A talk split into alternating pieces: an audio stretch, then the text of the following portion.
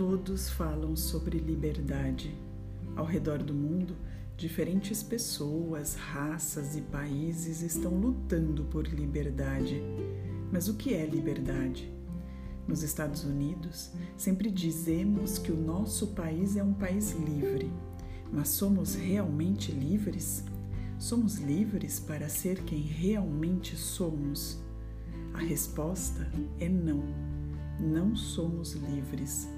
A liberdade está relacionada com o espírito humano, é a liberdade de sermos quem realmente somos. O que nos impede de ser livres? Culpamos o governo, culpamos o tempo, culpamos a religião, culpamos Deus. Quem nos impede de ser livres? Nós nos impedimos. O que realmente significa ser livre? Algumas vezes nos casamos e dizemos que perdemos nossa liberdade. Depois nos divorciamos e ainda não ficamos livres. O que nos impede? Por que não podemos ser nós mesmos?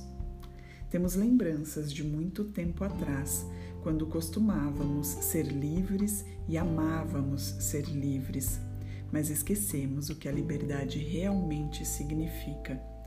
Se olhamos para uma criança que tem dois ou três anos, talvez quatro, estamos em frente de um ser humano livre. Porque esse ser humano é livre? Porque esse ser humano sempre faz o que ele deseja. O ser humano é completamente selvagem, assim como uma flor, uma árvore ou um animal que não foi domesticado. Selvagem. E se observarmos os seres humanos que possuem dois anos de idade, descobrimos que na maior parte do tempo esses humanos têm um grande sorriso no rosto e estão se divertindo, estão explorando, explorando o mundo. Eles não têm medo de brincar. Têm medo quando se machucam, quando ficam com fome, quando algumas de suas necessidades não são atendidas Porém, não se preocupam com o passado, não se importam com o futuro e só podem viver no momento presente.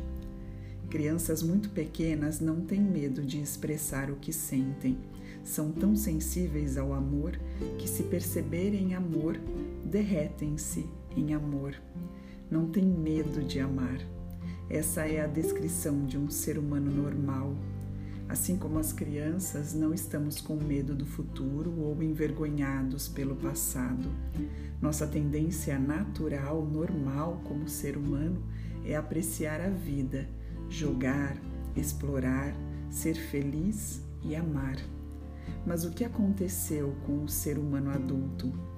Por que somos tão diferentes? Por que não somos selvagens? Do ponto de vista da vítima, podemos dizer que algo triste aconteceu conosco.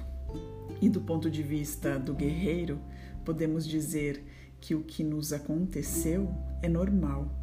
O que aconteceu é que temos o livro da lei, o grande juiz e a vítima que governam nossas vidas. Não somos mais livres porque o juiz, a vítima e o sistema de crenças não nos permitem ser quem realmente somos. Uma vez que nossas mentes foram programadas com tanto lixo, não somos mais felizes. Essa corrente de treinamento de indivíduo para indivíduo, de geração a geração, é perfeitamente normal na sociedade humana não é preciso culpar seus pais por ensinar você a ser como eles. De qual outra forma poderiam ensinar, além do que conhecem? Fizeram o melhor possível, e se fizeram você sofrer foi devido à própria domesticação deles, dos medos deles e das próprias crenças. Eles não possuíam controle sobre a programação que recebiam, portanto, não poderiam ter se comportado de forma diferente. Não há necessidade de culpar seus pais ou qualquer outra pessoa, incluindo você mesmo, por tê-lo feito sofrer na vida. Mas é tempo de parar com esse sofrimento Está na hora de libertar-se da tirania do juiz ao trocar a fundação de seus próprios compromissos. É hora de libertar-se do papel de vítima. Seu eu verdadeiro ainda é uma criança que não chegou a crescer. Algumas vezes essa criança aparece quando você se diverte ou está jogando, escrevendo poemas ou tocando piano, enfim, expressando a si mesmo de alguma forma. Esses são os momentos mais felizes da sua vida, quando o eu verdadeiro sai, quando você não se importa com o passado e não se preocupa com o futuro. Você fica como uma criança. Mas existem algumas coisas que muda tudo. Nós a chamamos de responsabilidades. O juiz diz: espere, você é responsável, tem coisas para fazer, precisa trabalhar, precisa frequentar a escola, precisa ganhar sua vida. Todas essas responsabilidades nos vêm à mente, nosso rosto se altera e nos tomamos sérios outra vez.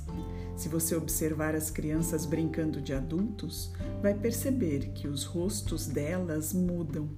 Vamos fingir que sou um advogado e logo o rostinho muda, o rosto do adulto assume. Vamos para o tribunal e esse é o rosto que enxergamos. Vamos para a corte e esse é o rosto que enxergamos. Somos ainda crianças, mas perdemos nossa liberdade. A liberdade que estamos procurando é a liberdade de ser nós mesmos, de nos expressar.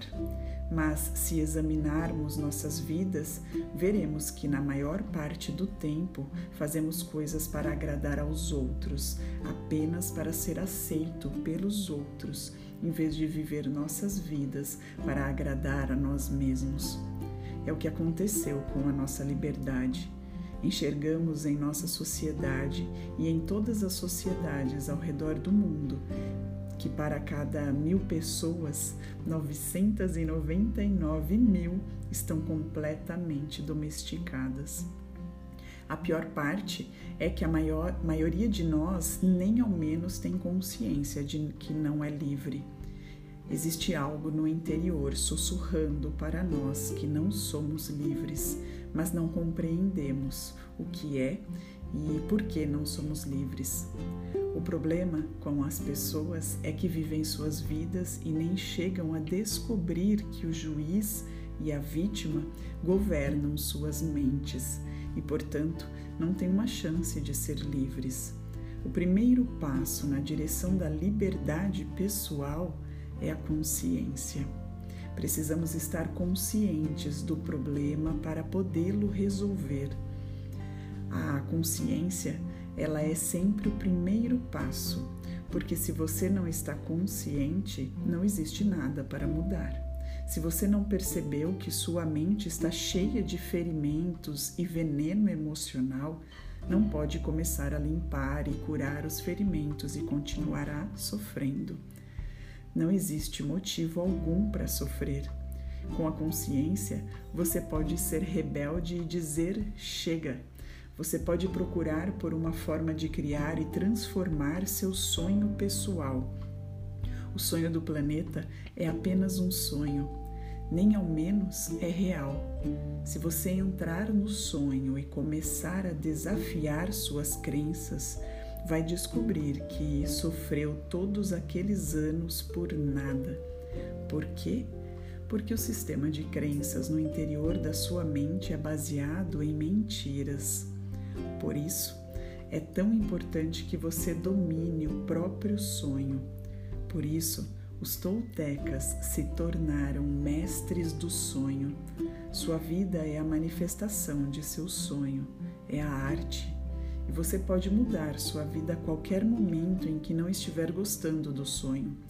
Os mestres do sonho criaram obras-primas da vida, controlavam os sonhos fazendo escolhas. Tudo tem consequências e o mestre do sonho está consciente das consequências. Ser tolteca é uma forma de viver uma forma de viver em que não existem líderes nem seguidores, em que você possui sua própria verdade e vive de acordo com ela. Um tolteca se torna sábio, selvagem e livre outra vez. Existem dois domínios que levam as pessoas a se tornar tolteca. O primeiro é o domínio da consciência.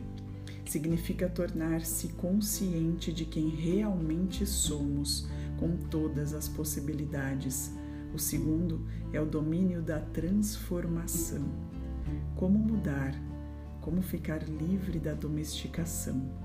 E o terceiro é o domínio da intenção.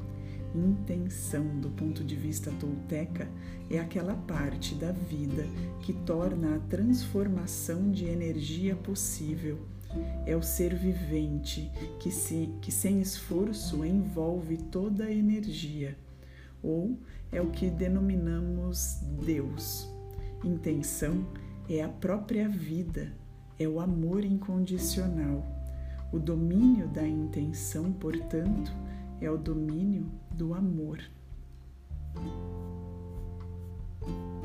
O caminho tolteca para a liberdade os quatro compromissos de Miguel Ruiz. Pra vida, hein?